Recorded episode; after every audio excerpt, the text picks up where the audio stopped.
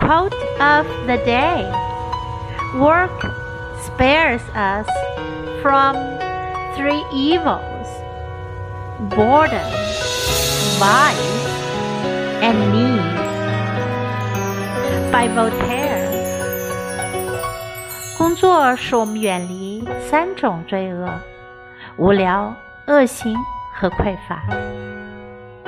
Work spares us from three evils boredom, vice, and need. Word of the day boredom, boredom, 无聊。